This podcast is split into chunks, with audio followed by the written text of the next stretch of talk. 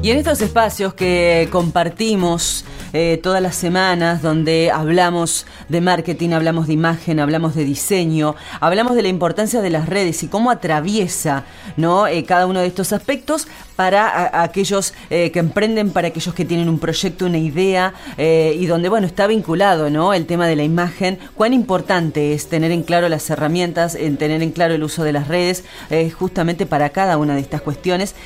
algo que hablamos, todas las semanas con Damián Marcero desde su agencia y por supuesto, bueno, trayendo temas que son eh, muy útiles y uno de ellos tiene que ver con Facebook. Eh, el tema de mucha gente que está dejando de usarlo, hay una cuestión también de bien o mal manejo de imagen, porque bueno, las redes a veces en estas cuestiones son claves, ¿no? Y me parece que bueno, Facebook en ese sentido no está, está perdiendo bastantes adeptos y vamos a intentar descubrir por qué y lo tengo como siempre a Damián Marcelo en línea. Damián, buenas tardes, ¿cómo estás?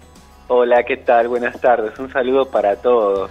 Aunque son, digamos, una minoría los que dejan Facebook, es muy interesante poder entender las razones por las cuales se están alejando de esta red social. Sí, totalmente. De hecho, viste que en un momento decían, bueno, eh, lo que pasa es que Facebook lo usa la gente grande ya, viste. Algunos te dicen así y dice yo ya uso eh, o Instagram o si no Twitter para, para algunas para determinadas cuestiones, eh, alguna cuestión de segmento. En algún momento yo me acuerdo que se hablaba un poco de eso, como que había perdido cierta, no sé si actualidad o, o popularidad, viste. Pero hay otros ingredientes que hacen porque hay gente que no prefiere tanto Facebook hoy.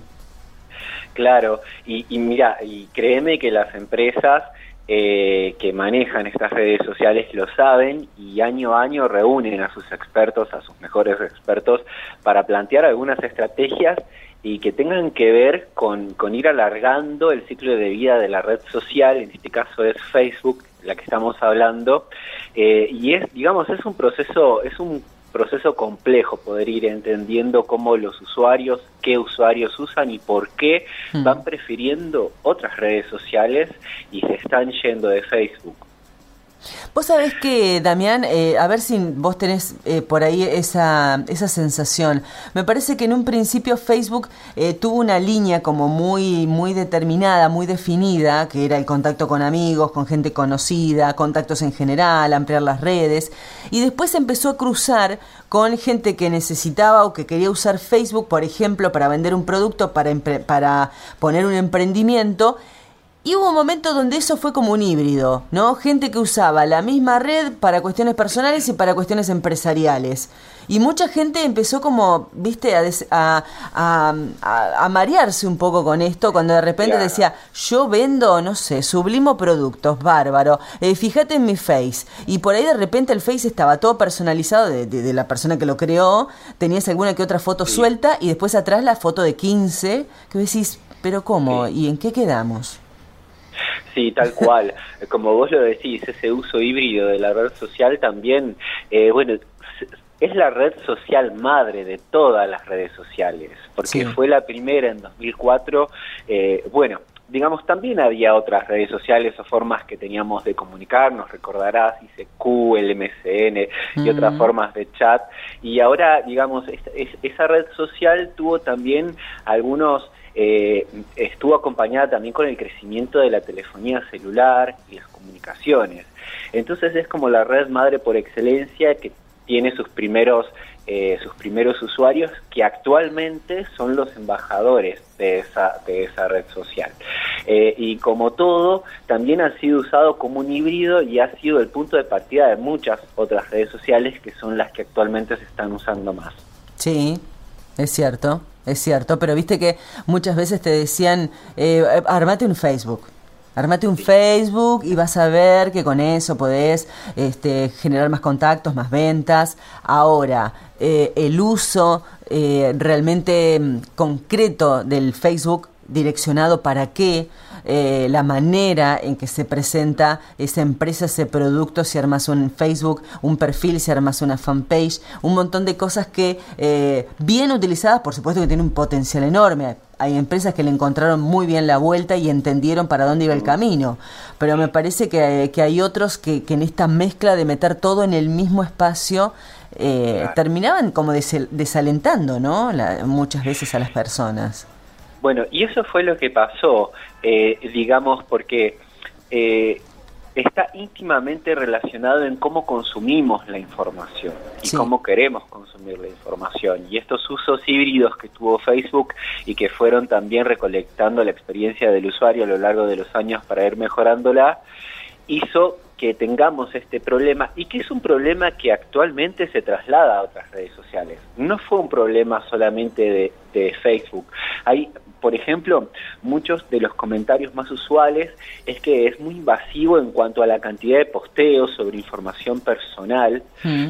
pero también podemos encontrar un problema similar en Instagram, si lo queremos ver de otra manera, porque vos, por ejemplo, usando una red social como Instagram, muchas personas siguen para que la sigan y postean también para que les den like. Mm. Entonces, digamos, están marcando otra estrategia y otra forma de usar la red social y también en definitiva, vos si seguís a un montón de personas en Instagram, va a vas a lograr que tengas un feed lleno de notificaciones que tampoco vas a leer, entonces el contenido toma otra dinámica completamente distinta en las redes sociales.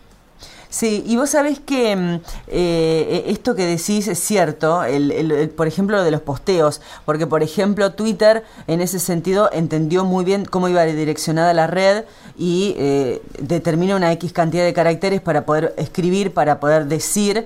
Eh, Facebook tenía una amplitud enorme, o sea, podías contar un choclo de lo que quisieras, poner 1500 fotos y eso era, era, era pesadísimo. Sí, sí, la verdad que Facebook contempló muchísimas maneras de, de, poder presentar sus posteos, eh, como vos decís, caracteres ilimitados, fotos, videos, o sea que tiene una conjunción de todo eso que es necesario, pero la especificidad de otras redes sociales hizo que tuvieran más tendencia y también así el grupo de gente que se fue mutando hacia mm. otras redes sociales y como siempre decimos las redes sociales visuales por, excelencia lo son Instagram y YouTube porque tienen características especiales. Claro, tal cual. Ahora, Damián, eh, a tu eh, eh, entender, ¿no? Desde el, desde el ámbito del marketing, hoy si hay un emprendimiento, si hay una empresa que te dice, bueno, yo necesito empezar a trabajar en redes, necesito porque estoy en cero, ¿Facebook es parte de ese combo o no? Eh, sí, por supuesto, es una red social que debe ser considerada actualmente. Hay muchísima gente que la está usando, hay estudios también que marcan que mucha gente tiene la cuenta abierta en Facebook, no la usa tanto, pero la tiene.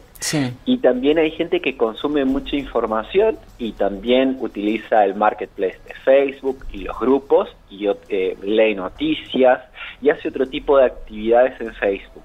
Ahora te voy a decir algo que es eh, que sucede y seguramente te sucede a vos como le sucede a todo el mundo, ya sea a nivel comercial o personal, la, la cantidad del alcance en Facebook en estos últimos años ha ido en picada para ya sean nuestras publicaciones orgánicas o mm. pagas. Eh, y nosotros vemos el rendimiento que hay en Instagram o en otras redes sociales es totalmente superado. Eso también es una gran realidad y es un gran problema porque que una red social una plataforma, o llamémosla como queramos llamarla, pierda alcance, pierda, eso quiere decir que pierde uso, hace que se devalúe. Claro. Porque en, definitiva está perdiendo, eh, yo siempre lo comparo con la publicidad exterior. Por ahí el mejor cartel, el que más se ve y el más grande es el que más vale. Bueno, en las redes sociales el tiempo de uso de los usuarios hace que puedas vender eh, digamos, publicidad y puedas hacer contenido de marca, pero si no se está usando y si hay otra tendencia, es mejor también pensar en una estrategia que sea más abarcativa en las redes sociales, eh, donde también está tu público, porque mm, digamos, no podés desatenderlo si está en Facebook, pero también tenés que hacer una estrategia para los que están en otro lugar. Bien, sí. Bueno, de hecho, eh, yo pienso eh, muchas veces, bueno, hay herramientas un poco más interactivas que, que, a veces en Facebook no se explotan tanto, depende del rubro que sea, eh, por ahí encuentran, encontrás, por ejemplo, fanpage que están muy bien armadas en ese sentido, con, con toda una línea de, de, estética de colores, de movimiento que agregan, que, que saben encontrarle desde la imagen este, un sistema que, bueno, pueden tranquilamente manejar todas las redes y que el Facebook también pueda tener su presencia, ¿no? Pero eh, es, es, complicado poder encontrar un, sistema, ¿no? Eh, este, para que sea armónico. Sí, eh, lo bueno es que como vos decías, Facebook también es una red social visual. Es como que hay un complemento entre lo visual y también entre lo que, como vos decías, una posibilidad infinita de poner caracteres, enlaces, entonces también hace que tenga su propio encanto y que no lo va a perder en sí eh, para los que todavía amamos leer. Eh, eh, y, poder consumir información. lo que pasa que también al momento de consumir información el hecho de tener que leer implica un, mecanismo de, prestar atención y, aplicar la comprensión lectora.